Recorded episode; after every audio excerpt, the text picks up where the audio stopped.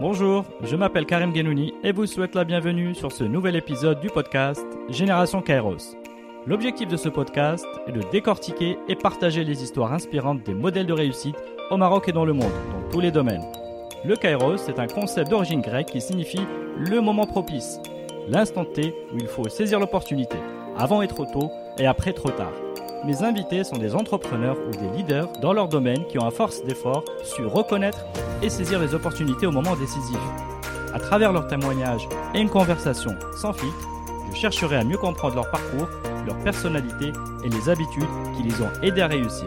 Bonne écoute sur Génération Kairos.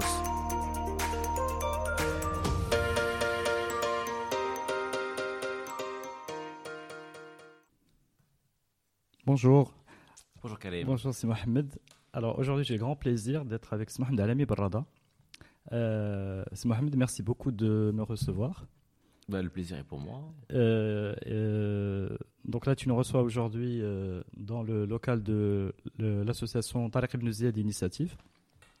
Et donc, dans cette salle de réunion, on a eu beaucoup d'échanges intéressants qui ont créé, euh, qui ont créé un peu de, un peu de piment, un peu de, un peu de, de sel et de, je dirais, quelques liens de, d'intérêt et petit à petit d'amitié. Et c'est par amitié que tu as répondu à mon invitation pour venir un petit peu sur Je ce vais- podcast. Je vais rappeler que le piment, c'est souvent toi qui le mets. On, est, on, on essaye. En fait, on est entouré de, de, de- de plusieurs personnalités, effectivement. et Il faut, il faut savoir euh, rajouter son grain de sel.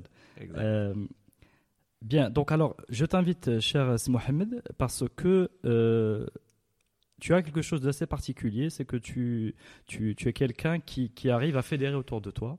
Hmm, tu as, tu as euh, donc une qualité de leader. De, de, euh, donc le leader, c'est celui qui arrive à euh, conduire mais sans imposer aux autres. Et tu as effectivement cette, cette capacité à nous avoir réuni un certain nombre de personnes pour pouvoir euh, mener euh, à bien certaines initiatives et certains projets.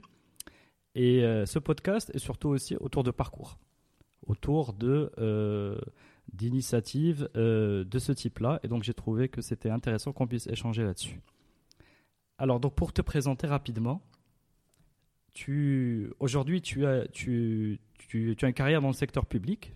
Tu es conseiller d'exécutif auprès du chef du gouvernement en charge du dossier de l'emploi et en priorité sur l'emploi des jeunes. Et tu nous expliqueras après les actions phares que tu mènes. Mais auparavant, pour revenir dans le temps, tu étais euh, d'abord DGA d'une entreprise industrielle, c'est-à-dire qu'il n'y avait rien dans ton parcours qui te prédestinait à cette, à cette nouvelle carrière dans le secteur public. Et je pense que ta vie a pris un certain tournant euh, au cofondant en 2011, euh, donc Ibn Ziyad Initiative, sur lequel euh, on reviendra, où là, tu franchis un cap et tu passes à l'action citoyenne. Alors aujourd'hui, tu es quelqu'un de reconnu, tu es euh, comme influent au Maroc et en Afrique. Donc tu es parmi les rares Marocains euh, donc classés Young Global Leader du Forum économique mondial euh, de Davos. Tu as été récemment classé par l'Institut Choiseul parmi les euh, 10 Marocains ou 100 leaders africains de demain. Donc il y a quelque part une reconnaissance de, cet effort de ta part.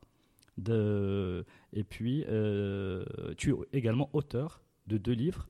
Donc un premier sur des réflexions, euh, je dirais pendant une fugue un périple euh, d'un voyage en Inde dans des circonstances un peu de rébellion et de ras-le-bol, donc qui est, assez intéressant, je pense, à évoquer dans notre discussion, et un autre plutôt sur la transmission, sur l'identité, des valeurs d'excellence et de leadership. Donc clairement un parcours euh, singulier, euh, quelque part un destin d'éveil à la fois citoyen et politique, de transmission, de générosité, fait de passion et de choix de vie, et donc voilà, inspirant à plus d'un titre. Donc voilà, cher Si Mohamed, est-ce que euh, tu te souviens de ton enfance? Quels sont les personnages qui t'ont le plus marqué? Est-ce qu'il y en a qui t'ont marqué plus que d'autres? Pour forger un petit peu cette personnalité Moi, je pense qu'il y a deux personnes très très présentes dans mon panthéon, dans, ces gens, dans ces grandes personnes euh, qui. Peut-être trois d'ailleurs. Trois, personnes. La première, indéniablement, c'est mon grand-père maternel, Zim Mohamed Alami, qui est mort quand j'avais 12 ans. Il est mort dans ma chambre. euh, et à ce moment-là, quand on a 12 ans, quand on perd un être cher qui part sans crier gare et qu'on voit ses proches flétrir à cause de ce départ, on se remet tout en cause. On dit mais pourquoi vivre? Quel est le sens de la vie? Et, donc, ce premier choc émotionnel m'a fait prendre conscience que j'avais un grand-père exceptionnel.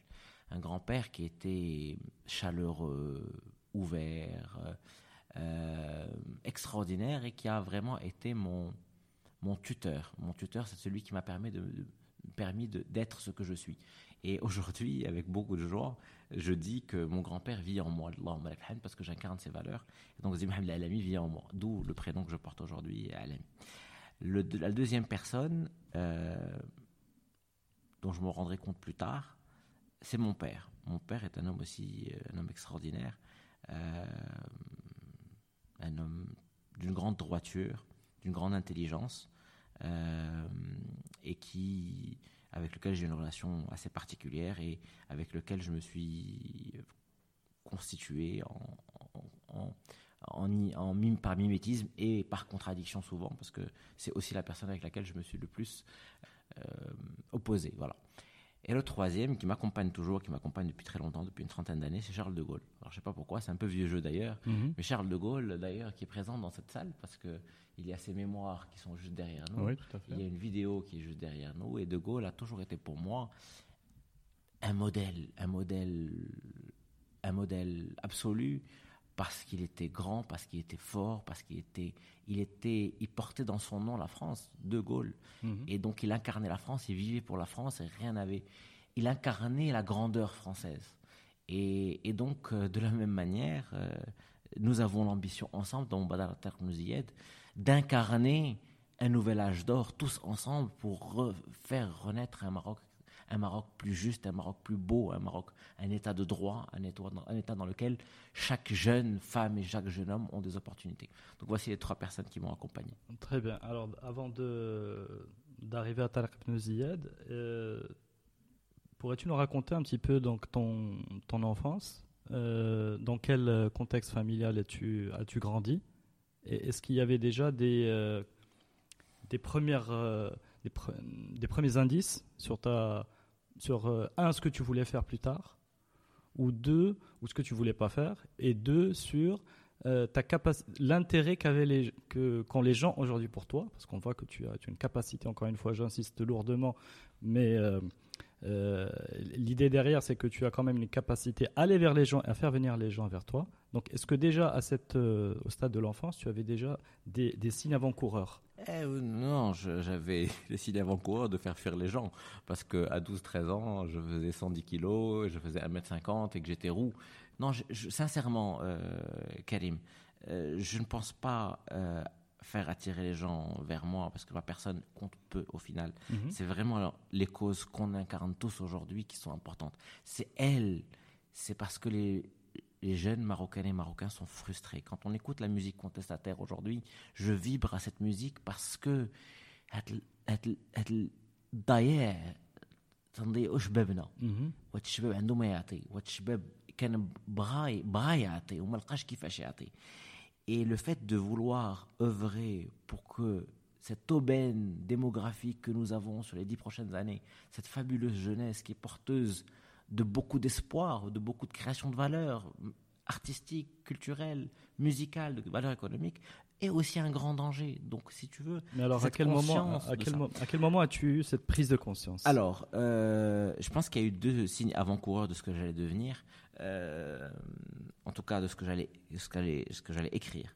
Quand quand Mohamed est mort dans, est mort en 2000 en 91, en 92 j'étais dans un nouveau collège et j'étais assez seul et je me rappelle très bien de ouais je me rappelle très bien de ce petit garçon qui était dans le dans le garage à vélo. J'étais entre deux vélos mhm. et j'écrivais des poèmes, dont un poème qui s'appelait Stelle. Stelle, c'était encore une fois sur la mort. Et, donc j'ai commencé à écrire des poèmes que j'ai adressés à l'époque au journal du collège qui s'appelait l'Anatole. Et donc euh, j'ai commencé à, à, sublimer ma douleur dans l'écriture. Et j'ai trouvé un échappatoire à, des douleurs intérieures via l'écriture. Donc je, je, commence à écrire dans l'Anatole la poésie, puis des articles. Et puis, je m'entends pas du tout avec euh, le, rédacteur en chef, qui est un prof de techno assez borné. Mhm. Et donc, je fais une, rébellion et, je lance mon propre journal euh, en troisième, qui s'appelait, le, le c'est un qui a trouvé le nom, Momo Times. Donc j'ai créé un contre-journal et je me suis fait très critiquer par le, journal officiel du collège en disant mais de quel droit un jeune collégien peut s'arroger le droit d'être dans un Donc là tu parles du collège Lyoté Anatole France. Anatole France, pardon. D'accord. Et donc Et donc voilà, je pense qu'à l'époque, j'étais un, peu un garçon euh, solitaire, un peu incompris. Euh, mais qui essayait de faire le clown, de, plaire avec son humour parce qu'il ne pouvait pas plaire à autre chose. Et, et, plaire par son écriture, je crois aussi, peut-être, parce que ça me faisait, ça me faisait quelques, quelques fans euh, et quelques ennemis aussi. Et je pense que ça, c'est aussi intéressant. J'aime bien soit me faire aimer, soit me faire détester. Très bien. Donc après, donc tu, tu, tu iras au lycée Lyoté, c'est ça? Oui. Et fast forward peut-être. Euh, tu... Parcours très très classique jusqu'à l'âge de 25-26 ans. Mais, mais tu étais-tu un élève, juste pour nous éclairer, tu, tu es un élève euh, brillant Non, euh, pas du tout. j'étais un, bon élève, j'étais dans, dans les 10 premiers, naviguant entre 12 et 16. toute ma scolarité. Et passionné donc à la fois peut-être par l'écriture, un peu la littérature? Non, j'ai pas mal lu. J'étais vraiment un élève. Euh, à quel âge, à quel âge tu t'intéresses à De Gaulle, par exemple? Ah, bonne question. Peut-être 16-17 ans. Peut-être. Euh, ouais, peut-être 16 En fait, ce qui m'a rapproché de moi-même, c'est cette, euh, cet événement douloureux dans ma famille. Et après, il fallait trouver du sens dans la vie. Et puis, oui, tu, as raison. Je pense que vers 16-17 ans, j'ai compris que je me suis posé la question sur le sens de la vie. Mhm. Et grâce aux gens autour de moi, ma, ma, généalogie, etc., je me suis dit que le, sens, le seul vrai sens de la vie était de se rendre utile. En, en se rendant utile, on avait trois conséquences en aval. Un, on rendait les gens heureux. Mhm. Deux, on se rendait heureux. Et trois, c'est Allah subhanahu wa ta'ala. Et donc voilà, pour moi. Donc déjà une quête, euh, une quête de sens et de, et de bonheur. Une quête de sens de la vie. Euh, mhm. on peut partir à n'importe quel instant. Alors qu'est-ce qu'on fait dans le temps qui nous reste? Et donc je pense que pour moi, euh, j'ai trouvé, trouvé ma réponse. C'est rien n'est plus important que d'être utile. Et c'est ce que j'essaie d'apprendre à mes enfants. Très bien. Donc, donc fort de cette prise de conscience, tu, tu vas entamer donc un cycle d'études, c'est ça? J'ai pris cette pris cette j'ai pris euh, conscience de cela, mais mhm. Euh, j'ai fait, je me suis fait tirer les oreilles par mes parents parce qu'en en seconde première, je me suis relâché. Je me suis rattrapé un peu en terminale. J'ai intégré une prépa. J'ai beaucoup, beaucoup travaillé en prépa. Mhm. J'ai réussi à faire une, assez bonne école. Euh, ensuite, ensuite j'ai travaillé un an et demi en France pour des boîtes américaines. Alors, attends, assez bonne école, on parle de l'ESSEC quand même. C'est ça? Oui. Donc, donc on, va, on va plutôt, voilà, on va plutôt la citer. Et donc, euh, parce que c'est quand même l'une des plus grandes écoles euh, en France. Et euh, donc, sortie de l'ESSEC, qu'est-ce que tu avais, qu'est-ce que tu avais en tête à ce moment-là? Est-ce que tu te rappelles? Est-ce que tu très sincèrement, oui. Je pense qu'entre 18 et 20, 25, 30 ans, j'ai investi massivement en moi sincèrement. Mhm. Euh, j'étais un assoiffé de, euh, de savoir et donc euh, je lisais énormément, je, regardais beaucoup de films, j'adorais rencontrer les gens, j'adorais observer les gens parce que ça me permettait d'emmagasiner beaucoup de comportements humains mhm. et donc de, d'augmenter ma capacité à prédire les comportements humains. donc je, dès que j'ai je suis rentré en école de commerce, j'ai plus pris de vacances scolaires, de vacances d'été. Donc j'ai travaillé tous mes étés. J'ai travaillé euh, euh, dans, un laboratoire pharmaceutique américain, j'ai travaillé chez Xerox euh, ensuite, j'ai travaillé dans, une, dans un cabinet de consulting dans la région parisienne après. Donc j'ai travaillé un an et demi. Et, donc, et même quand je suis rentré au Maroc à 23-24 ans, jusqu'à ma trentaine, je n'ai fait j'ai beaucoup travaillé, mais pour moi, ce n'était que de l'acquisition d'expérience. Et donc, je ne me suis pas rendu utile, si tu veux. Je ne me suis mhm. pas orienté la citoyenneté, l'éveil à la citoyenneté, véritablement ne s'est fait qu'autour de 30 ans. Très bien. Non, mais déjà, tu étais dans une phase où le, travail avait euh, était une valeur importante, où tu t'investissais fortement pour à la fois te, te, structurer toi-même et, euh, avoir, et avoir des premières, des premières réalisations. Euh, la vérité, dans la famille, dans notre famille, euh, on respecte les gens à leur capacité de travail et à leurs leur, résultats, mais d'abord à leur capacité de travail. Mhm. Et donc, euh, il était naturel pour moi qu'il fallait à partir de l'âge de 18 ans, ou 17 ans plus précisément, parce que j'ai eu deux années. Alors, euh, pour la petite histoire, j'ai maigri entre la troisième et la seconde, et comme euh, j'avais 30 kilos en moins, euh, je me suis un peu concentré sur le FI parce que j'avais du retard de ce côté-là. Donc, j'ai décroché scolairement. Et là, je me suis fait remonter les bretelles, et donc je me suis remis à travailler en terminale. Et à partir de là, je pense que jusqu'à maintenant, je me suis pas encore. pas arrêté, très bien. Très bien, donc sorti de ce parcours de l'ESSEC, Sorti de, l'école, mes stages, on, euh, je voulais aller outre-Atlantique, mais avec le 9-11, euh, avec le 11 septembre, l'horizon était un peu fermé. Mhm. Et donc, j'ai eu une opportunité. Alors, puisqu'on va parler d'opportunité, j'ai une opportunité de quitter la défense et pour entrer dans une belle et vieille usine textile euh, au Ma'arif, Ma'arif Extension, qui s'appelle la CIB, la compagnie industrielle de bonneterie, où j'ai passé 5 ans. D'accord. Donc là, est-ce que tu es, euh, tu es un peu forcé, point, main liée pour, euh, pour aller vers ce choix-là? Ou, ou, bien, enfin, est-ce que, est-ce que tu avais d'autres alternatives? La vérité, non. J'avais pas d'autres alternatives. Mhm. Si j'aurais pu rester, j'aurais pu trouver facilement, je pense, un, un, travail en France et rester plus longtemps. Mais on m'a dit, celui qui a investi en moi pendant toutes ces années m'a dit j'ai besoin de toi. D'accord. Rentre. Donc c'est une, affaire familiale. Une entreprise familiale. Donc j'ai rejoint mon oncle dans une entreprise qui était vraiment en difficulté. Euh, à cause d'un contexte international, fin des quotas chinois, euh, le chiffre d'affaires de l'entreprise qui s'effondre de 50% d'une année sur l'autre, et on n'a pas le temps de, baisser les charges en conséquence, donc on perd beaucoup d'argent. L'usine est vieillissante, contentieux fiscal, contentieux douanier, contentieux des grèves, et donc je viens faire de la restructuration pendant 5 ans, de 2002 à 2007. D'accord. Et est-ce que tu étais doué pour faire de la restructuration? Comment as-tu comment as-tu vécu ça euh? Doué, doué. Non, euh, la vérité, je fais ce que j'ai à faire. Je euh, j'ai alors je pense que là aussi j'ai goûté au plaisir de servir. Mhm. dans un atelier de confection, vous avez 100 ouvrières. Mhm. Et ces ouvrières, en général, avaient entre 40 et 60 ans. Moi, j'en avais 22, 23. Et je me suis pris d'affection pour elles. Je connaissais leurs prénoms et, et bon, on réglait dans la mesure du possible leurs problèmes. J'ai commencé par les tables rondes ouvrières. Voilà. Quand j'ai fait mon diagnostic, mhm. euh, je suis arrivé boule à zéro. À chaque fois que j'ai l'épreuve, je me mets la boule à zéro. Et donc, au lieu d'aller voir le DG, que je n'ai pas vu pendant deux mois, j'ai fait j'ai vu des échantillons de chaque atelier de 15 personnes. Donc j'ai dû voir une centaine d'ouvriers pendant mhm. deux heures. Et ça a mis foudrage les, les, chefs d'atelier, les directeurs, etc. Parce que euh, un chargé de développement, j'étais chargé de développement, euh, je ne ferais de la restructuration qu'après, parce que c'est là quand on était dans, dans les problèmes, il fallait, fallait restructurer. Mhm. Et donc, euh, je pense que j'ai créé une proximité et j'ai eu une alliance avec la base qui m'a permis après d'aller en avant, en avant de, de difficultés. Par exemple, je, raconte une petite histoire. À un moment donné, il y a une augmentation de SMIC à faire et il fallait et on pouvait, on n'avait pas les moyens de la faire. L'impact était énorme et, et donc je voulais gagner du temps, quelques mois. Et mon patron de l'époque me dit mais si Mohamed c'est super, mais c'est impossible ce que tu veux faire. Je lui dis, laisse-moi faire, on essaye. Au pire, on l'applique comme prévu dans la loi, mais si on l'applique, ben, on lance la cessation de paiement, la boîte s'arrête. Mhm. Et on met toutes les personnes dehors.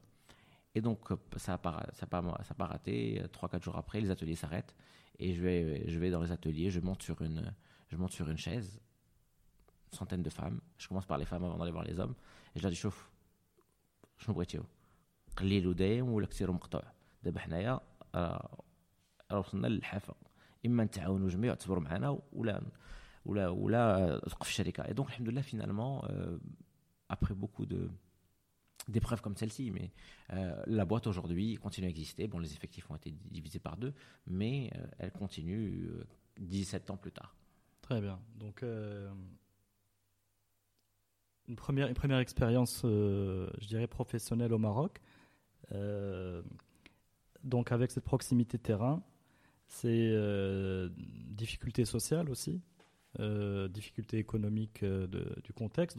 Donc, un contexte assez stressant. Est-ce que c'est pas ça qui va Enfin là, je vais rebondir sur Bimizen, donc ton premier, ouvrage, donc qui raconte un peu une fugue, une, espèce de fuite tu me diras si c'est si c'est juste, hein, mais une fuite qui est accompagnée de réflexions de fond sur le pays, sur l'avenir, sur les valeurs. Et finalement, quel était le déclic de ce livre est-ce qu'il y a, est-ce que c'est, c'est un bout de, de, ton histoire personnelle que tu racontes pour de vrai? C'est l'occasion de, de, te, de, te, poser la question. Et pourquoi l'avoir raconté Finalement, ça aurait pu rester dans tes, euh, dans tes valises? Exact. Écoute, avant de te parler de Bimisen, je voulais te dire quelque chose d'important. Mhm. Sincèrement, grâce à la CIB, j'ai connu le peuple marocain. Mhm. J'ai connu, euh, je pense que ça a été aussi, je suis arrivé de l'avion. Euh, un, 1er ou 2 septembre 2002 dans cette usine. Et je me rappelle de mon premier déjeuner, quand je suis revenu déjeuner à 13h chez ma mère, il paraît que j'étais livide. Et je me suis dit, oh là là, où est-ce que j'ai mis les pieds Et j'ai lié beaucoup, beaucoup d'amitié dans cette usine. J'ai connu des المغاربة المغاربة انت مغربي المغاربة تصح المعقول والشفارة والكذابة والمنافقين و... Et, donc, euh, mener une restructuration, c'est quand même une épreuve parce que finalement, comme toute architecture de pouvoir, même dans une entreprise, vous avez le DG, vous avez la direction autour euh, qui ne relaye pas nécessairement les bonnes informations, vous avez les problèmes concrets du terrain, vous avez en fait une équation avec des paramètres contradictoires. Et vous devez résoudre une équation très très difficile. Mhm. Mais une équation éminemment humaine, parce qu'il y a des vies, parce qu'il y a, il y a des licenciements à faire, et ces gens-là doivent partir malgré tout avec de la dignité. Ils doivent partir malgré tout, euh, je ne vais pas dire radienne, mais... Mais faire en sorte de faire les choses aussi dures soient-elles, parce que bah, parfois vous allez voir des banquiers pour leur dire euh, on a un problème, on n'arrive plus à payer vos, créances, qu'est-ce qu'on fait? Hmm. Et vous allez voir la douane en disant écoutez, on pareil, on a, on a des, des arriérés, mais on n'a pas de quoi faire face. Et non, en fait, comment, comment, euh, comment unir raison et cœur dans chaque situation et faire en sorte que la personne en face de vous, vous lui donnez le temps de de communier pour prendre une décision commune. Cette communion. Ne pas briser la glace, ne faire qu'un avec son, son vis-à-vis, qui est une partie prenante de la décision, quelle qu'elle soit, et sortir avec une situation euh, aussi win-win que possible. Mhm. Donc vraiment, je pense que c'était une école, une école formidable. Alors euh, oui, j'ai fui la CIB euh, dans le cadre de, de cette de parce qu'un jour, en 2005, le jour de mon anniversaire, ou la veille, euh, bref, je, me fais engueuler euh, très, très durement par mon patron. Je tiens tout bon à 8 h du matin, je tiens bon toute la journée. Je rentre le soir chez moi à 9h ou 9h30. Je me fais engueuler par ma femme parce que je rentre tard, on vient de se marier. Et le lendemain matin, je me refais engueuler par ma femme. Et là, je dis non, no way. Moi, je me sacrifie. Euh, pour sauver cette. Euh, j'avais le sentiment. En fait, il y a ce sentiment de responsabilité. Ça veut dire que je n'ai jamais été un. Je me sens responsable. Je me sens responsable de. My people. Mm-hmm. Mes gens. Mais donc, euh, la CIB, c'était mon bateau. Le Maroc, c'est mon bateau. Et j'ai rencontré il y a deux jours une fille extraordinaire, Raja Mehdi. Et j'ai rappelé Zineb qui nous a mis en contact. Et je lui ai dit Merci beaucoup, Zineb. Que tu veux pas savoir ce que j'étais fier de rencontrer Raja. J'étais fier d'elle, mais fier du Maroc, parce que je me sens marocain. Et tout ce qui est bon au Maroc, j'en suis fier. Et tout ce qui est mauvais, de manière irraisonnable, mais mérite au plus haut point. Et je peux être très, très, très virulent quand, face à la médiocrité, euh, et extrêmement heureux quand je vois des belles choses se passer sous nos yeux. Bon, mhm. donc, euh, je me fais engueuler par ces deux personnes je décide de, tout quitter, de partir en Inde. Évidemment, évidemment, 90% de ce qui est écrit dans le livre est vrai, c'est romancé. Mhm. Euh, il y a des événements qui sont raccourcis ou d'autres prolongés, euh, mais disons, euh, tout ce que je raconte avec mon, chauffeur est vrai. Les, voilà. Donc il y a deux parties. Il y a la partie carnet de voyage de Bimizen, donc comment je quitte chez moi? Je me fais la boule à zéro pour la deuxième fois. La troisième, parce que j'ai fait la boule à zéro pour le bac aussi. Euh, et je vais en Inde tout neuf avec, euh, avec euh, deux caleçons, deux chaussettes, une paire d'espadrilles, deux t-shirts et deux shorts, avec un petit sac militaire. Et je passe 12 jours, je crois, 12-13 jours avec 300 euros en poche, à moins de 12 heures de mon arrivée, je me déleste de 250 euros, donc je prestais 50 euros pour, pour 10 jours ou 12 jours. Et c'était magnifique de vivre sans argent, vraiment. Euh. non, non, c'est une. Euh, enfin, moi, j'ai eu la chance un peu de voyager, d'être en Inde également. Et c'est vrai que tu, c'est une belle, c'est une belle histoire de, de, de, voyage, de, de, proximité avec les gens, de. Et puis tu racontes bien ton ressenti. C'est, euh, ça, c'est, très bien. Ouais, c'est, un carnet de voyage, une centaine de pages, donc la moitié donc le carnet de voyage, très sympathique. Je, j'ai pas relu, j'ai eu beaucoup de mal à me relire. Euh, et, la deuxième partie est un, est un échange imaginaire entre Eva de Vitré, que j'aurais aimé connaître, qui est la traductrice du Metnevi de Romy, euh, et un certain Ali, qui est, qui est mon père en fait, mhm. et qui parle de, de, zen et de sophisme. D'ailleurs, bimizen, c'est bizen en anglais, soit zen, mhm. ou bimizen, ou bilmizen, avec équilibre, avec un, jeu de monographie. Euh, mais bimizen, et donc comment, comment en Inde, euh, quand je suis allé en Inde, j'ai découvert une philosophie. J'ai découvert euh, son pendant japonais qui est le zen, qui m'a ramené au soufisme euh, marocain, puisque j'ai, à mon retour, j'ai, j'ai eu une, j'ai eu plusieurs cheminements soufis qui, tu verras, sont très liés à Tizi, mhm. parce que Tizi est une fraternité. D'accord. Mais euh, j'aimerais pas m'embarquer dans une discussion philosophique, parce qu'on n'aurait pas le temps. Mais euh, c'est vrai que tu, pour moi, tu incarnes quelqu'un qui euh, toujours a gardé l'équilibre entre tradition et modernité, entre les, les, valeurs de l'islam, les valeurs de l'Occident. Donc tu as toujours, j'ai l'impression que tu as, cet esprit de responsabilité, tu en as parlé, et que tu essayes de réconcilier un peu des, des, des opposés. Voilà de manière tout à fait pacifique et constructive. Alors oui, euh, euh, je ne vais pas te contredire, je vais juste préciser. D'abord, je pense, comme mon être intérieur, je ne suis que, comme beaucoup de gens du Maroc, on est à l'intersection de plusieurs plaques, non pas tectoniques, mais plaques culturelles. Il y a notre africanité qui remonte du sud, avec toute l'importance accordée à la vie, à la maternité, à la fécondité, aux anciens, qu'on ne retrouve pas nécessairement en Arabie. Hein. Hmm. On a bien sûr notre arabité, avec tout ce qui est rojola, l'honneur, la fierté. La tribu. La tribu, la tribu. On a la Méditerranée, sa convivialité, sa, euh, sa chaleur, euh, sa volubilité. Il y a l'Occident. L'Occident avec euh, surtout les valeurs universelles qui vont, qui vont être portées par le post-révolution française et l'islam l'islam qui est notre religion, mais qui a un universalisme euh, tel que je le perçois en tout cas. Et donc, si tu veux, je pense que nous, Marocains, et en moi, j'essaye, j'essaye, c'est un effort, un effort que, et dans le prolongement de beaucoup de gens qui nous ont précédés et, dans, et en, amont euh, de ce qui va se faire après par euh, les futures générations. comment faire une synthèse heureuse, une symbiose, une, symbiose, une heureuse, une heureuse symbiose entre les valeurs de l'Occident et les valeurs de l'islam et les valeurs de l'Afrique. Et, c'est notre devoir, nous, Marocains, de trouver un modèle que j'appelle moi Tsamrebit, qui est un mot berbère, qui nous définit et qui dans lequel on est un être accompli, plein, sûr de lui et fier de porter à la fois les valeurs de l'islam, les valeurs de l'Afrique, les valeurs, certaines valeurs arabes, certaines valeurs occidentales.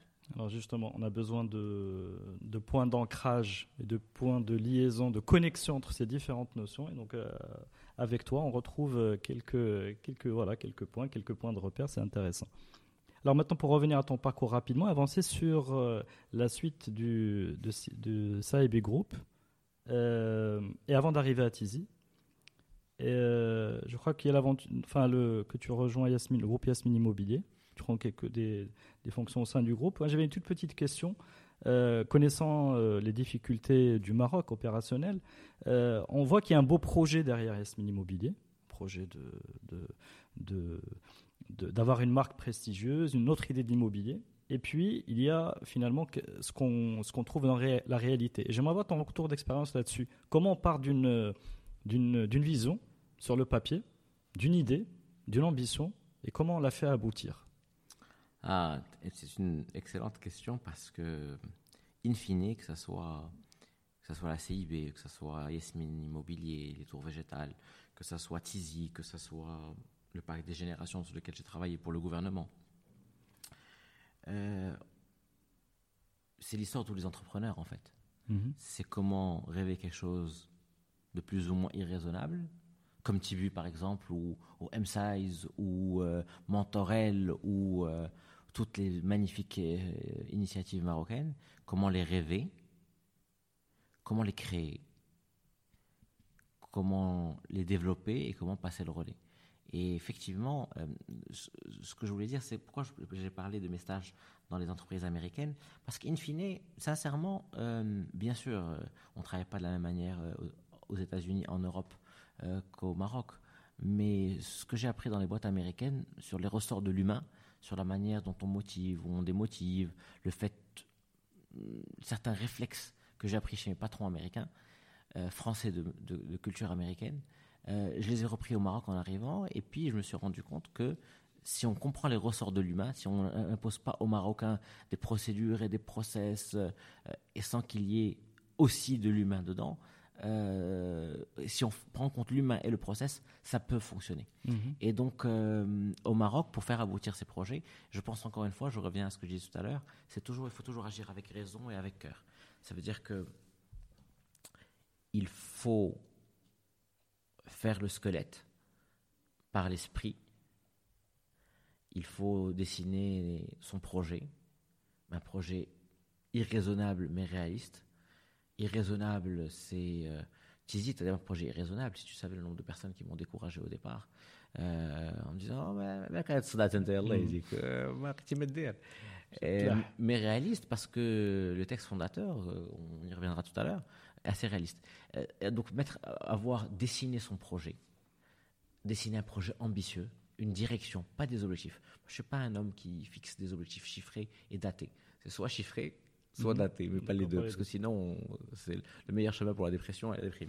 Euh, et donc, euh, et donc, euh, je me fixe, on se fixe une vision, une architecture, un chemin, et puis après il faut charner tout ça. Il faut raconter des histoires, il faut attacher des cœurs, il faut viser des cœurs, savoir qui viser. Parce que vous savez, il y avait beaucoup de gens, il y a, il y a des milliers de personnes qui sont venues chez Tizi, mais des centaines qui y sont restées seulement. Parce que des- beaucoup de gens ont, ont trouvé que l'aventure ne les, concernait pas, ou ça allait pas trop vite. Ou, voilà. Donc, si tu veux, il fallait trouver, il fallait trouver les, les personnes qui sont concernées. Et dans cette même salle, ce qui est fabuleux, et bon, je pense qu'on peut passer à Tizi maintenant, quand on a eu la première réunion constitutive de Tizi, euh, il y avait 40 personnes, et j'en connaissais, je crois, 4 ou 5. Mais les 35 autres, je ne les connaissais pas. Alors un texte qui comment- les a ramenés. Comment étaient arrivées ces 40 Tizi. personnes euh, dans cette. dans- Moi, j'aimerais bien revenir à la. Même pas à la genèse, à la, à la genèse de la genèse, à la- l'éclosion de, de. Quelle rébellion s'est déclenchée en toi? Bah, Parce que tu as montré que tu étais quelqu'un Mhm. de rebelle. Donc, déjà, euh, déjà au collège, au travers de tes poèmes, mais surtout au travers de la lecture de Bimizen, on a du caractère. Et Mhm. donc là, est-ce que c'est pas quelque part une autre révélation de ce caractère-là? Euh, D'abord, il y a une frustration. Il y a une immense frustration. Il y en a deux, en fait. La première, c'est que ce Maroc, ce pays ne présente pas cette opportunité pour tout le monde.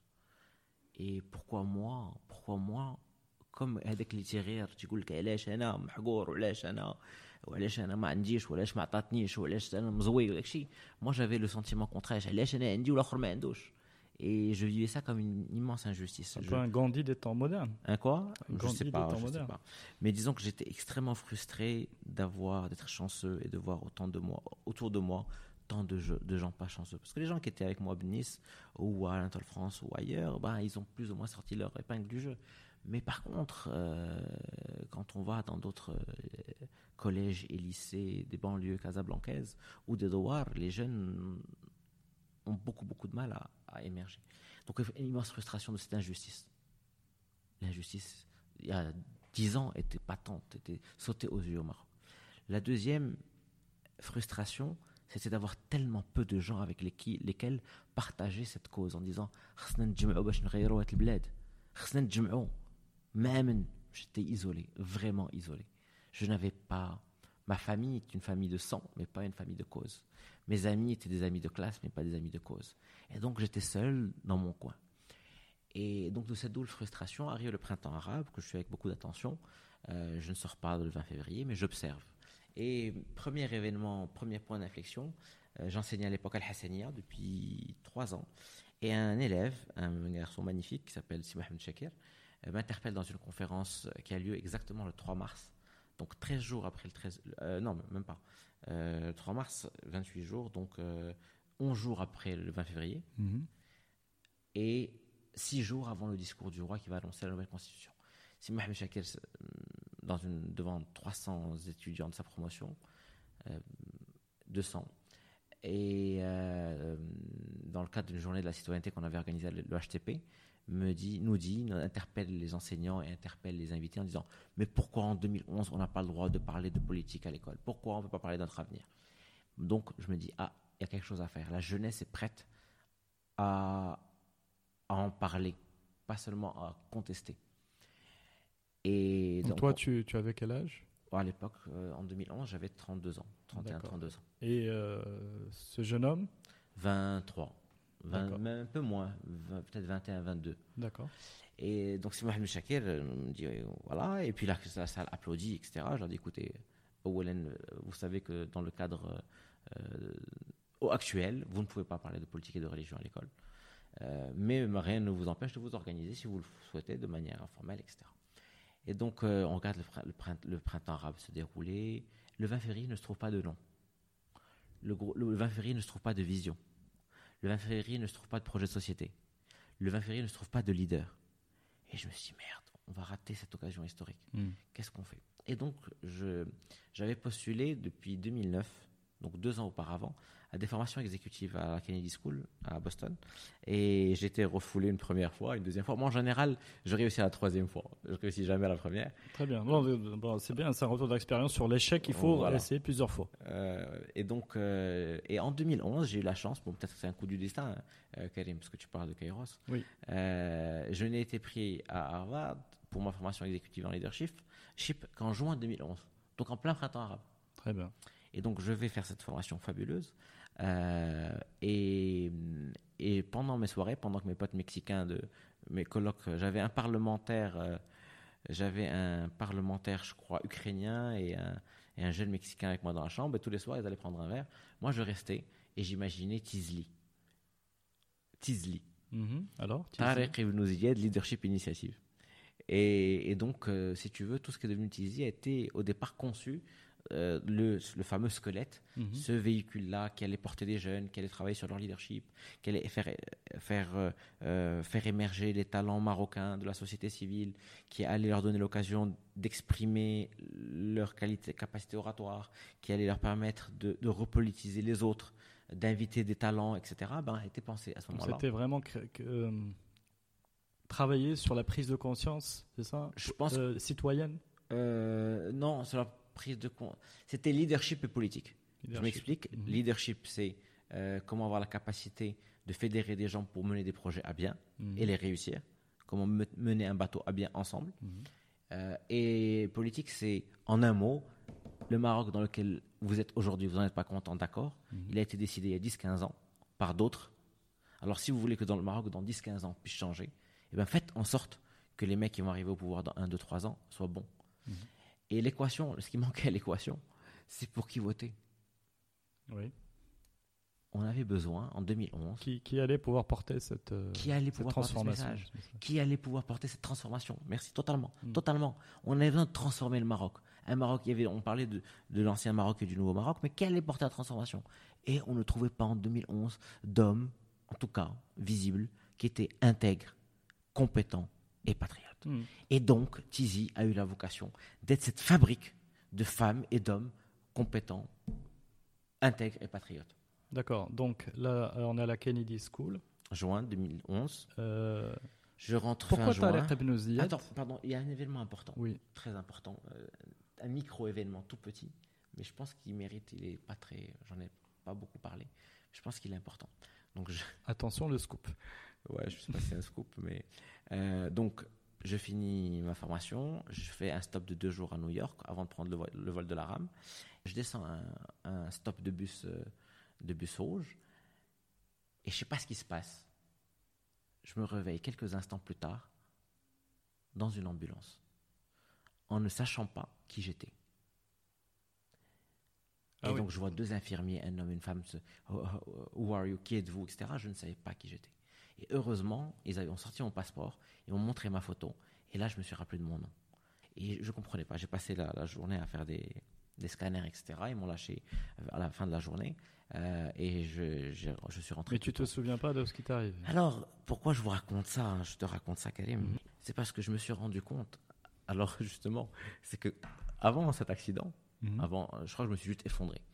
Euh, je croyais que j'allais changer le Maroc.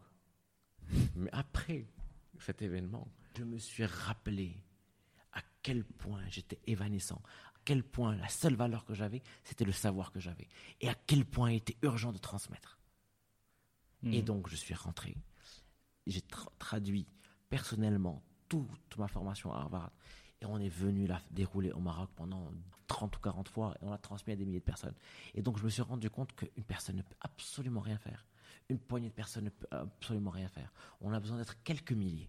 Pas des dizaines de milliers, pas mhm. des centaines, mais quelques milliers pour transformer le Maroc. Il était question de rassembler cet ordre de cavalerie avec, qui s'appelle Moubatar Tariq qui allait demain former des femmes et des hommes qui allaient changer ce pays.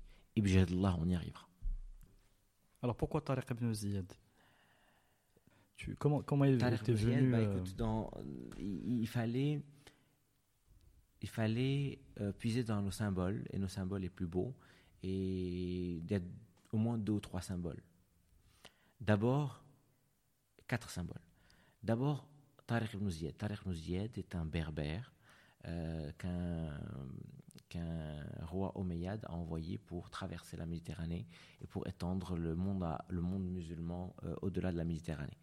Et donc, c'était ce, guerrier, donc berbère, donc marocain, profondément marocain, maghrébin en tout cas, qui, en arrivant, le mythe raconte, quand il arrive, il brûle ses bateaux, il dit la mafarra la victoire. La victoire. Et donc, euh, c'est un homme extrêmement déterminé. Mhm. Deuxièmement, en ouvrant l'Endelus, cela donnait lieu à un âge d'or. Un âge d'or dans lequel chrétiens, juifs et musulmans ont cohabité ensemble en totale symbiose. Un âge d'or culturel, un âge d'or philosophique, un âge d'or mathématique. Et donc, je voulais que Tariq ibn Ziyad, initiative, euh, soit le, début de, l'étincelle de, nouvel âge d'or au sud de la Méditerranée. Troisième symbole, c'est la date. On a signé le texte euh, de création de Tizi le 20 août 2011. Pourquoi le 20 août? C'est exactement six mois après euh, le 20 février, mhm. Le printemps marocain. C'est aussi le roi de la révolution du roi et du peuple. Et quatrième symbole, c'est euh, Mitzar Shebel Maghrebi, comme Mitzar Lestirlel, a été signé par 67 67 personnes. Euh, et, donc, c'est une déclaration aussi d'indépendance des jeunes, dans lequel nous disons, nous, oui, oui au changement ensemble, mais oui à une place dans le changement. Voilà, donc c'est oui, nous respectons les institutions, oui, nous respectons les lois, oui, nous sommes pacifiques, mais non, nous n'allons pas faire les mêmes choses, les mêmes choses qui causent les mêmes effets. Il faut faire les choses différemment. Alors, quel était le, groupe avec lequel tu as construit tout, Alors, euh, voilà comment ça s'est fait. Donc, véhicule pensé, comme je t'expliquais euh, dans les soirées euh, à Cambridge, euh, le texte fondateur a été rédigé avec une fille remarquable qui a une bien plus jolie plume que moi, qui s'appelle Marwa Daoudi, dont mhm. j'avais découvert la plume quelques années auparavant. Et on a co-rédigé ce texte. En, qui a été traduit par Anza Majbar Led Karabecher, qui est une femme remarquable. Euh, ça venait d'elle, Mutawaqin bil donc, elle a, été rédigée en français, mhm. traduite en arabe, diffusée vers le 10 août 2011. Mhm. On a réussi à avoir les 67 signataires des différentes régions du Maroc, des deux genres. Et diffusée euh, sur réseaux les réseaux sociaux, Réseaux sociaux, base, base emailing, quelques amis que j'ai relancé par téléphone.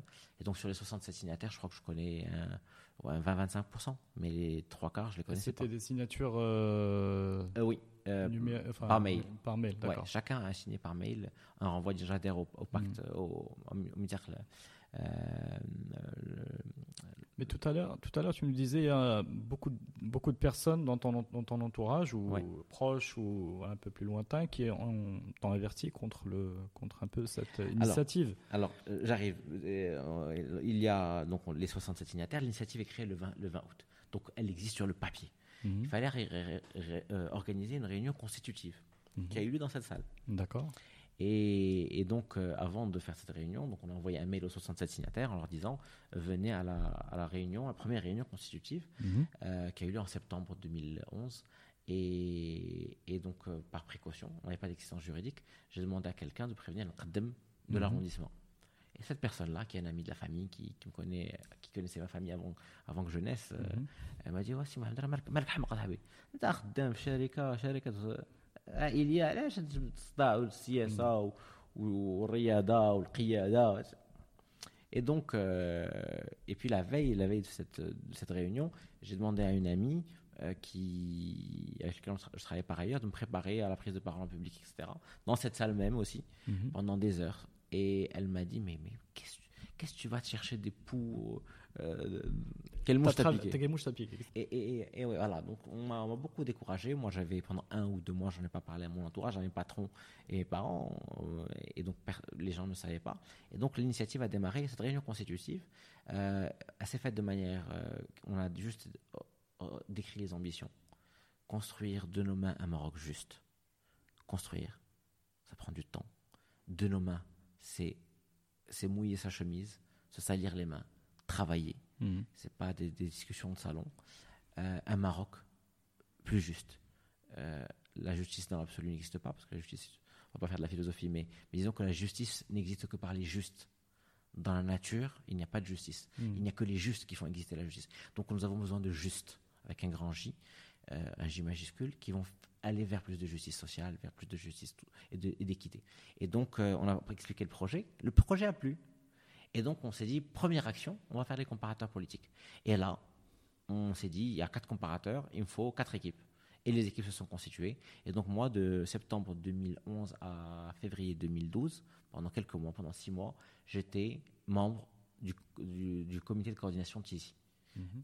Et in fine, les cinq personnes qui ont le plus travaillé pendant ces six mois, que je vais citer, sont, ont, été, ont été appelés les cofondateurs de Tizi. Mhm. Donc il y a Abed Basl Flahi, mm Zin Omar Miko, Zidan Fadil et moi. Nous étions cinq. On a beaucoup travaillé, euh, chacun de son côté. Euh, chacun a passé des nuits blanches. On a rencontré des centaines d'hommes politiques. On a récolté beaucoup, beaucoup de matière, beaucoup de documentation qui est encore dans nos archives. Et on a fait ces fabuleux comparateurs politiques. Euh, validés, les matrices étaient validées par des consultants en cabinet de conseil euh, qui disaient ah, il faut mettre des critères aux critères, vous devez avoir des chiffres, vous devez vraiment. On avait des matrices à remplir.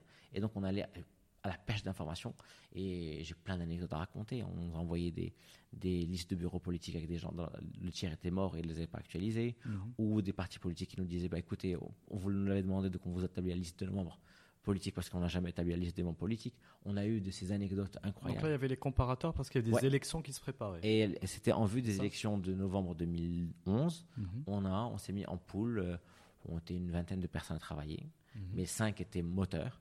Euh, et on a fait ces comparateurs qui sont sortis euh, le 21 ou le 22 novembre 2011, six jours avant les, avant les élections. Et là, l'idée, c'était d'apporter votre pierre à l'édifice en éclairant absolument. Les, les, électeurs. Ah, alors, on a fait deux choses. On a milité pour que les jeunes s'inscrivent sur les listes électorales, pour mhm. leur dire euh, il est hyper important que vous allez exprimer votre voix. Vous avez une nouvelle constitution, c'est bien, mhm. mais vous devez choisir les gens qui vont vous diriger.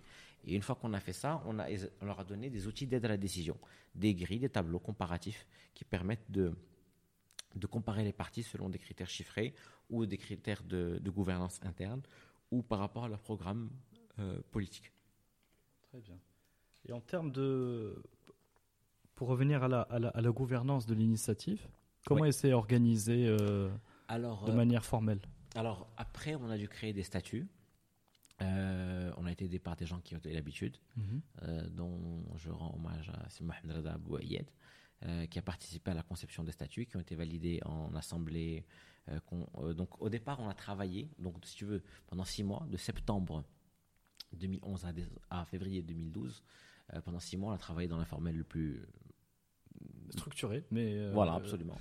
Et donc en 2012, on fait une assemblée générale, on présente les statuts qui sont arrêtés, Et on fait des élections. Et c'est Zineb Sharqani Hassani qui est élue à la tête du bureau pendant un an. C'était l'une des cinq fondatrices. Mhm. Et elle l'est pendant l'année 2000, l'année 2012. D'accord.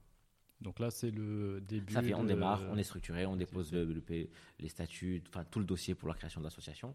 On a mis quand même un an et demi à avoir le, le récépissé euh, définitif. Hmm. On a mis beaucoup de temps à l'avoir parce qu'on était un, un OPNI, un objet politique non identifié à l'époque, et il fallait que les gens aient un peu de visibilité. Et donc, euh, alors pardon, un truc intéressant aussi, c'est que juste après les élections, sur les élections en novembre, on n'a rien fait en décembre, janvier et février. Beaucoup d'amis m'appelaient un peu en disant oh, ça fait Tizi c'est mort en disant bon une énième initiative qui a été créée une énième initiative qu'on va qu'on va enterrer et, justement je pense que euh, si tu veux qu'on si on va un peu en profondeur mhm. je pense que il y a ces causes qui mobilisent c'est pas Mohamed Ali Barada qui mobilise c'est la cause qui mobilise oui, elle est incarnée, d'accord, mais c'est important d'incarner. L'incarnation est fondamentale. Aujourd'hui, il y a beaucoup de visages incarnés ici. Haji, Sharagi, Zakaria Ayoub Hassan. Bon, tous les gens qui ont participé de près ou de loin à l'initiative, les patrons d'antenne, euh, tous les patrons d'antenne font un travail remarquable, euh, les chefs de projet, bon. Et donc, euh, il faut incarner des projets, mais il faut avoir la foi. Je pense que ça, c'est un élément fondamental. Ça veut dire quand on a, une cause, oui, l'injustice. L'injustice au Maroc me pèse, me rend malade. Qu'est-ce que je fais? J'ai une vision. Je construis cette vision la plus réaliste possible pour conduire le changement. J'ai besoin de femmes et d'hommes de qualité. Il faut les il faut les faire arriver aux affaires pour qu'elles puissent faire la transformation. Parce que le pays ne se transforme pas bien. Maintenant, où tu les trouves, où ces femmes et ces hommes? Ils sont dans les partis politiques. À l'époque, il n'y en avait pas. Et il n'y en a pas plus aujourd'hui. Hmm. Un peu plus peut-être. Et donc, on a monté une fabrique de femmes et d'hommes. Et ça prendra 10 ans, 20 ans, 30 ans, deux générations. Le temps que ça prendra. Et l'idée, c'est que ce véhicule Tizi soit une matrice pour produire des femmes et des, hommes. Qu'ils aillent dans les partis, qu'ils soient cooptés directement par la gouvernance, qu'ils, peu importe, mais qu'ils atteignent, qu'ils puissent se rappeler leur projet fondateur. De nos mains, nous construirons un Maroc plus juste. La foi, l'audace, il faut oser, parce que il y a toujours des risques à prendre. Donc je pense que l'audace est fondamentale. Il faut oser. Moi, ma mère a une expression, c'est vrai, quand je reviens à Harvard, je fais une semaine de leadership et je viens monter une initiative de leadership et je viens enseigner le leadership. Mais une de mes amies me disait, mais ah, je te dis semaines, hein, quelle légitimité tu as? Hmm. Et il faut y aller, il faut y aller, il faut oser. Bon, soit on se plante et on apprend, soit on, on avance. La foi, l'audace et la détermination. Voilà, donc là, tu es armé de, de, de, ces trois caractéristiques. Être marathonien. Il faut être marathonien. Je pense que tu as débuté ton marathon enfin, à ce moment-là, donc 2011, euh, 2012. Totalement. Et euh, bon, on est en 2019, donc il y a Tizi s'est développé. Il y a eu, euh, il y a eu quelques quelques réussites en termes de, de jeunes Collectif euh, Oui, collectif. Enfin, de, réussite collective, oui. De gens qui, sont, euh, qui, ont, bon, qui ont créé des think tanks ou qui ont euh, créé des mouvements politiques. Je pense qu'on doit le mettre au crédit de cette initiative. Et, mais là, tu es au début du marathon.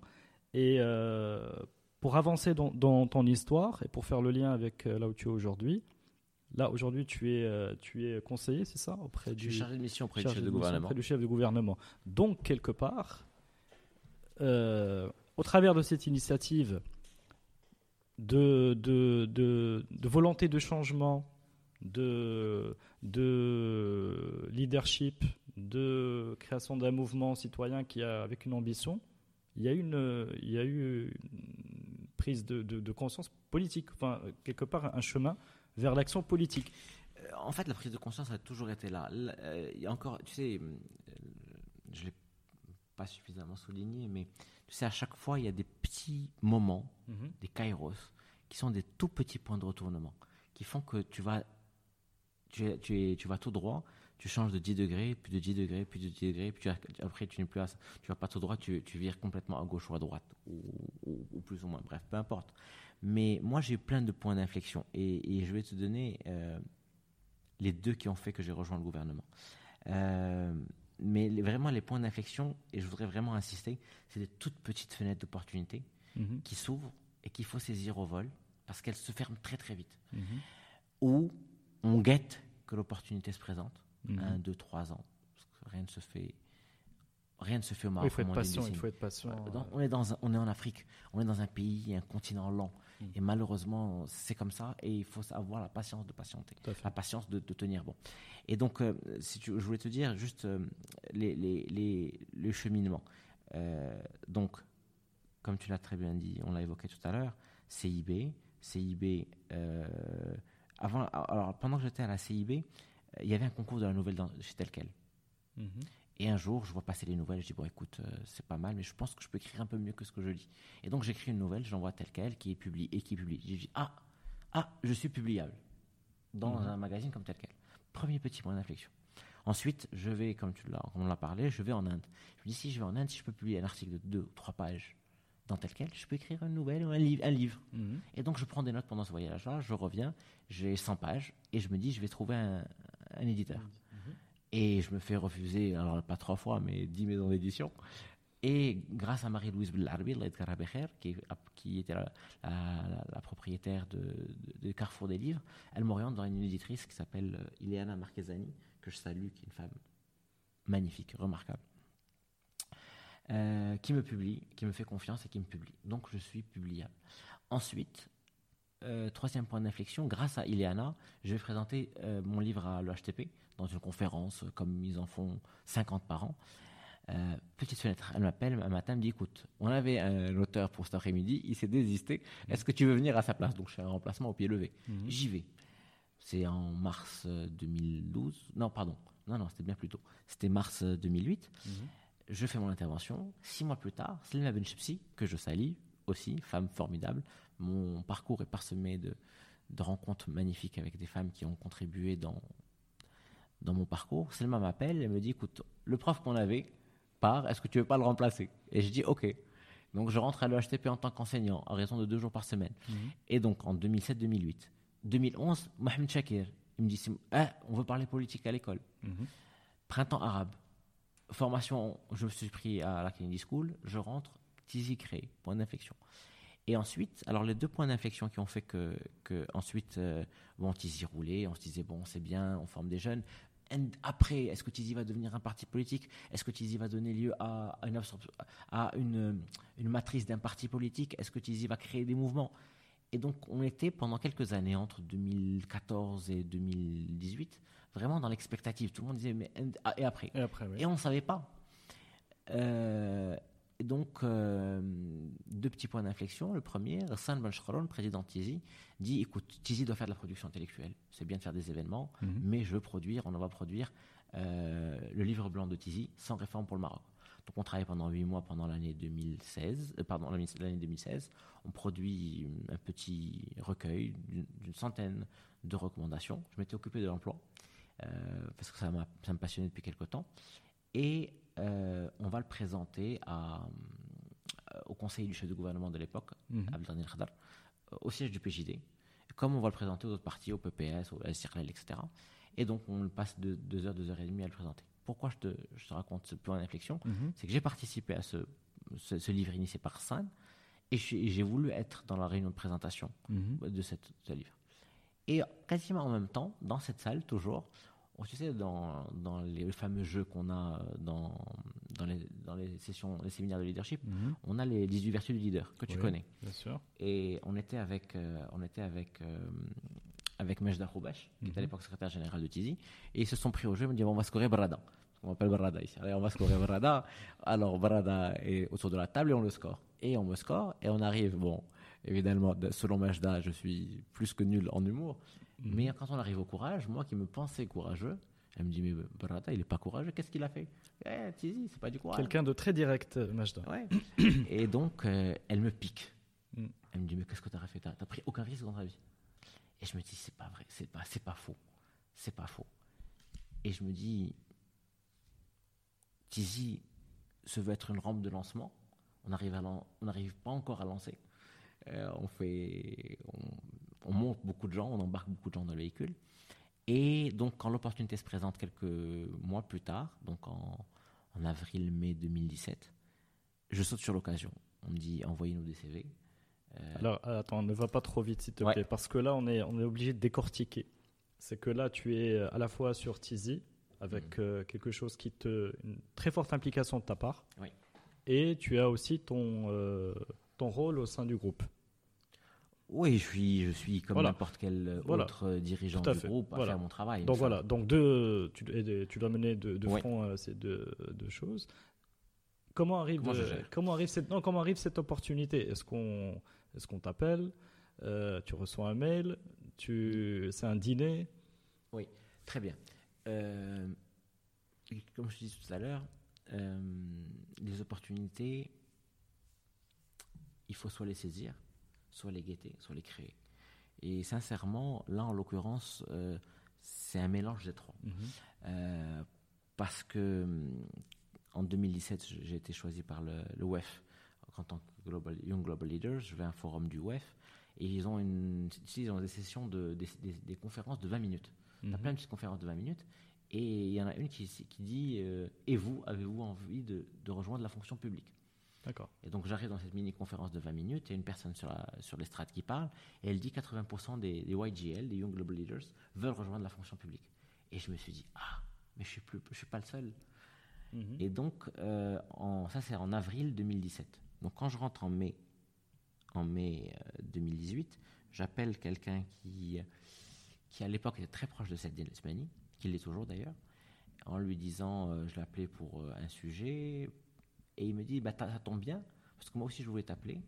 Euh, est-ce que Tizi peut nous envoyer quelques CV D'accord. Et donc, euh, je rassemble 5 ou 6 CV et je glisse le mien. Donc, euh, je crée l'opportunité parce que j'appelle le gars, parce que je sais qui, que le gouvernement vient de se former depuis, le gouvernement vient de se former depuis quelques jours. je fais autre chose d'ailleurs. Je fais autre chose. Je, je contacte Ismail Ferdaus, qui est secrétaire d'État, qui vient d'être nommé secrétaire d'État. Je lui dis écoute, Etman, je veux travailler sur l'emploi. Qu'est-ce que tu me conseilles? Il me dit écoute, écris à Yetim. Donc je demande le mail de Yetim. Donc j'envoie un email à Yetim avec mon CV. Premier canal. Deuxième, c'est Mohamed Yetim, l'ex-ministre de, l'Emploi. Et je contacte cette personne euh, qui s'appelle, bon, et que, dont je ne donnerai pas son nom mhm. pour l'instant. Et donc, euh, on me rappelle, on me dit écoutez, je comprends pas, on comprend pas, on a reçu votre CV, mais vous travaillez pas à Casablanca dans un groupe j'ai si, si, si, mais je souhaite changer. Donc, je passe un entretien de deux heures où on essaye de comprendre en disant voilà, ça fait 15 ans que je travaille euh, dans le privé et je souhaite m'engager à plein temps dans la fonction publique pour l'emploi des jeunes et pas pour autre chose. On me dit mais monsieur Berda, il y a, plein d'autres choses, choses, que l'emploi des jeunes. Je dis non, non, moi c'est l'emploi des jeunes. Et euh, bah, ça revient à cette cause. Pourquoi les autres n'ont pas eu les opportunités que Karim et moi avons eues, que beaucoup de Marocains ont. Je comprends. Et donc, euh, ça dure six mois. Entre, entre mai, j'ai trois ou quatre entretiens, entre mai et octobre 2017, et je démarre le 16 octobre euh, en tant que chargé de mission, qu'on appelle communément conseiller du chef de gouvernement chargé de l'emploi des jeunes. Très bien. Donc c'est pour toi un, une, un aboutissement Pas du tout. Non, pas, pas du pas tout. du tout. C'est bah, pas du tout un aboutissement. Non, quand dis un aboutissement, c'est-à-dire que tu as, tu as enfin le. Premièrement, c'est une. Euh, tu peux répondre à Majda que là, il y a une réelle prise de risque. Ouais, là, j'ai pensé à Majda. Je me suis dit bon, il faut que j'y aille parce que sinon. Et deuxièmement, tu as entre entre les. Enfin, c'est ta décision personnelle de t'investir dans un, dans, de manière plus concrète, la plus concrète possible, dans le changement que tu, ben, que tu souhaites euh, amener. Une fois qu'on m'a fait une proposition ferme, il fallait affronter mes dirigeants et mon employeur et mon mentor. Donc j'ai un conseil d'administration, euh, j'ai un, mentor et un président qui était en plus mon père. Et donc il a fallu d'abord lui dire. Donc on va prendre un café ensemble. Euh, ça dure une heure, une heure et demie. Il m'écoute, il m'écoute, il m'écoute. Et je sais à quel point cette décision de quitter le groupe pour aller rejoindre la fonction publique, auquel il ne croit pas, auquel il ne croit pas, il me dit écoute, dans ce pays, il faut tout faire dans le privé, dans le civil la fonction publique ne, hmm. ne sert à rien. Et je vois à quel point il désapprouve ma décision. Je vois à quel point il est malheureux de quitter, de voir son fils euh, et son bras droit le quitter. Et il me dit Allah Allah Allah Il me dit vas-y. Donc il te donne, euh, il te donne sa bénédiction. Un mois plus tard, j'organise un conseil d'administration. J'annonce à mes administrateurs que je pars pour une durée déterminée. Euh, et donc, et donc j'y vais. Euh, j'ai une cousine que j'aime beaucoup qui s'appelle Lemia Barada, euh, qui en a eu les larmes aux yeux, et ça m'a beaucoup touché. Euh, et donc, voilà. Donc, je suis parti. C'est pas un aboutissement. Pourquoi? Parce que ce n'est qu'un, qu'une étape, une toute petite étape de notre cheminement à tous. Nous, jeunes générations qui, qui va construire de ses mains un Maroc plus juste. Mm. Je ne suis qu'un qu'un petit, fameux petit saut c'est un tout petit saut qui m'a permis, un, de montrer qu'il était possible de passer de la société civile à la fonction publique. Donc j'espère ouvrir la voie à des centaines de personnes issues de Tizi, de Ma'an, de Muntada, de, de Capdema, de, de Tafra vers la fonction publique. Euh, c'est une occasion pour moi d'apprendre, d'apprendre énormément, de partager avec les gens euh, des initiatives citoyennes, et j'espère que de mon corps, mon corps servira de passerelle pour alimenter la fonction publique de compétences des jeunes femmes et des jeunes hommes intègres, compétents et patriotes qui vont aller, eux aussi, conduire le changement patiemment. D'accord. Donc là, c'est un petit peu l'objectif que tu te.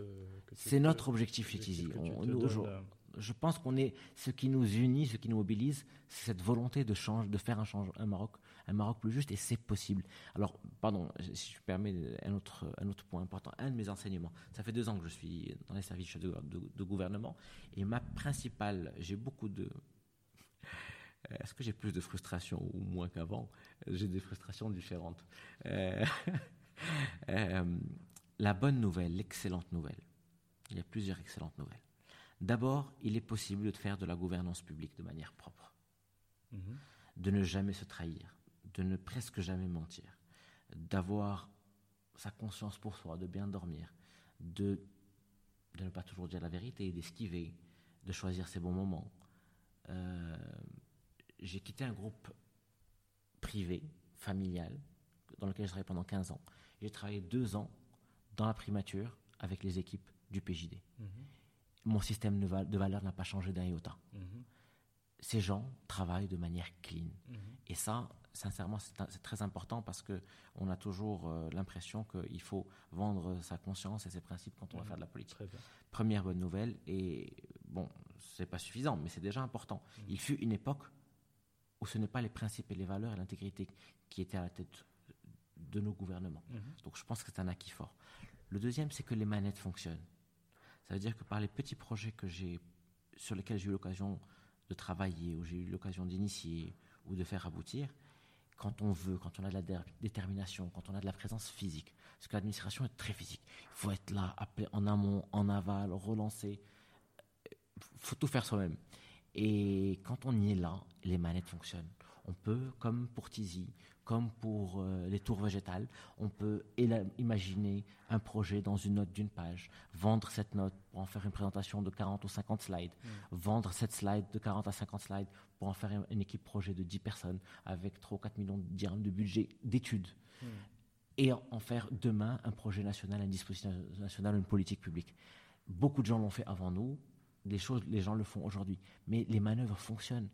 Donc, si nous avions une cavalerie qui, va rejoindre la fonction publique massivement en quelques décennies, en deux ou trois décennies, on peut faire de ce pays un pays où coule le miel et le lait.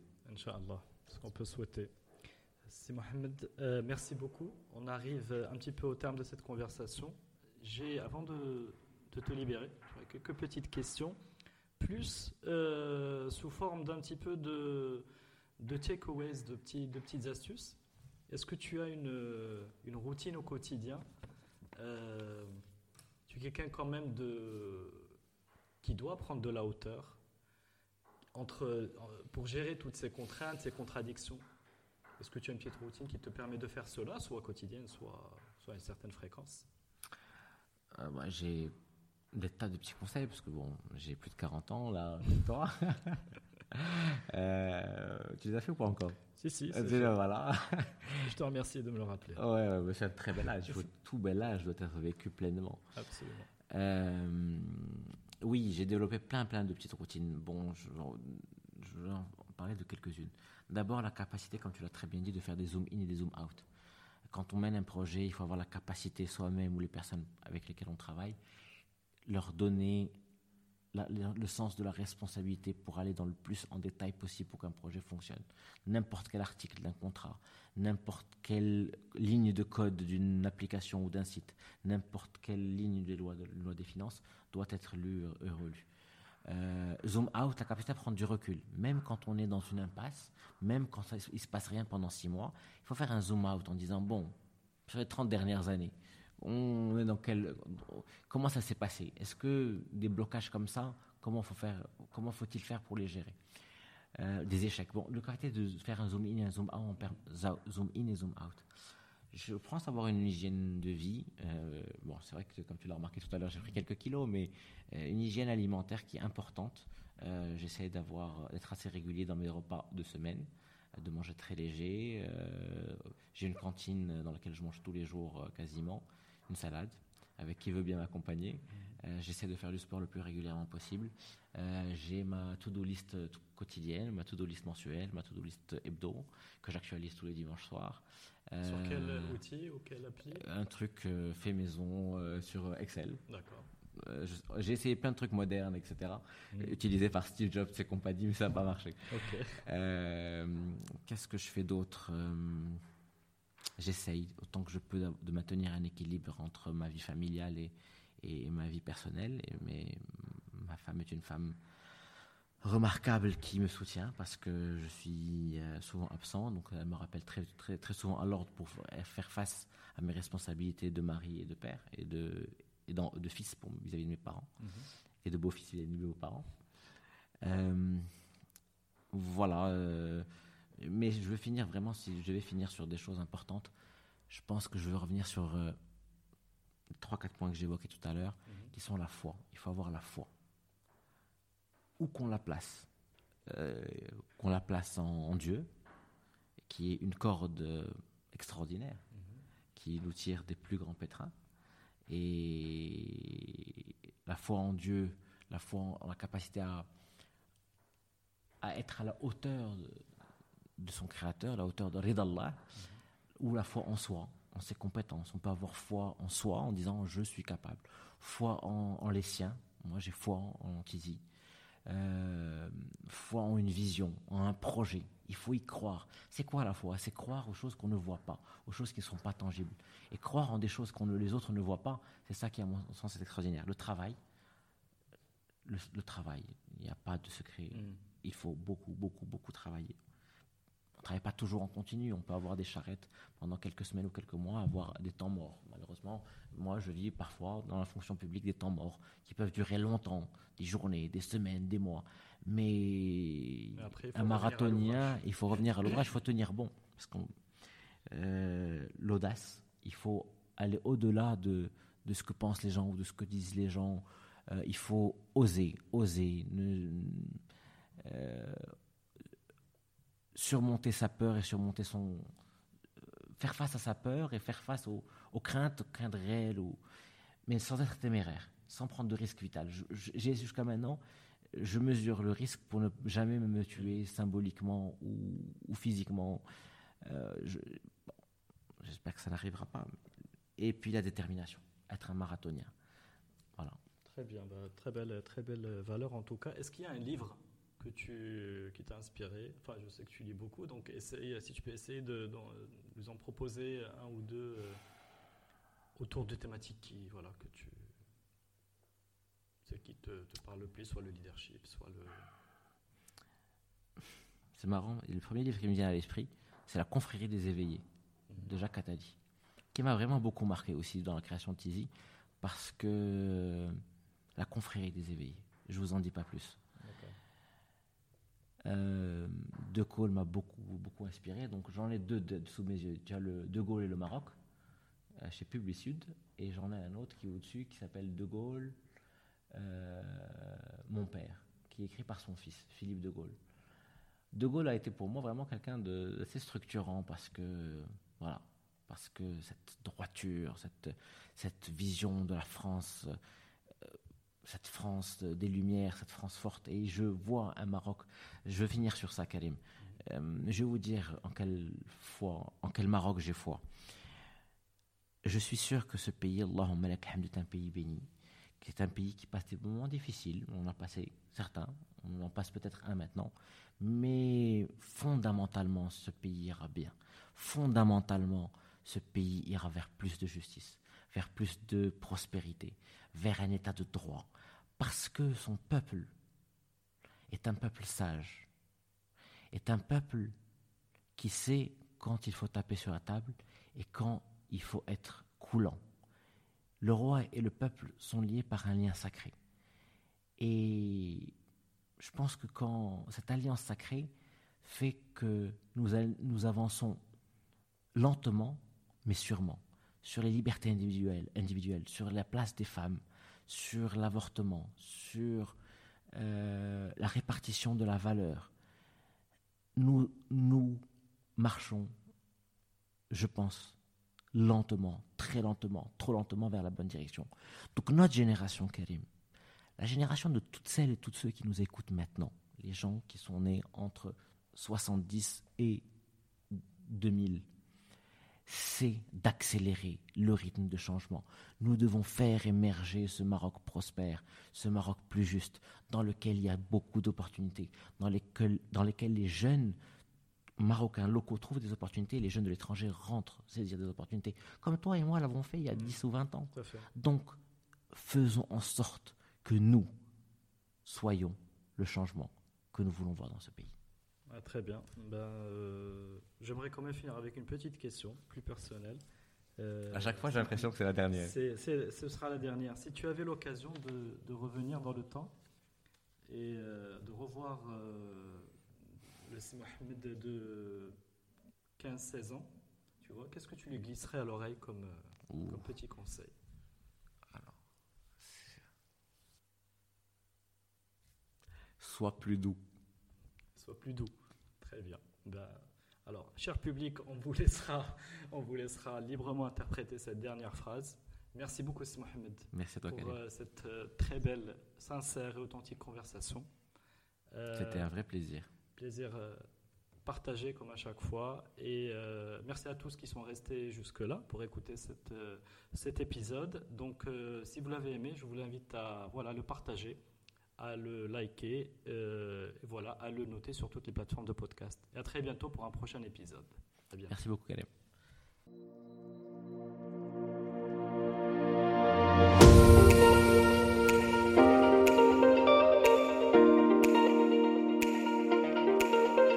d'avoir suivi cet épisode de Génération Kairos. N'hésitez pas à vous abonner, à le noter et en parler autour de vous. L'habillage musical est issu Ixon et s'appelle New Day.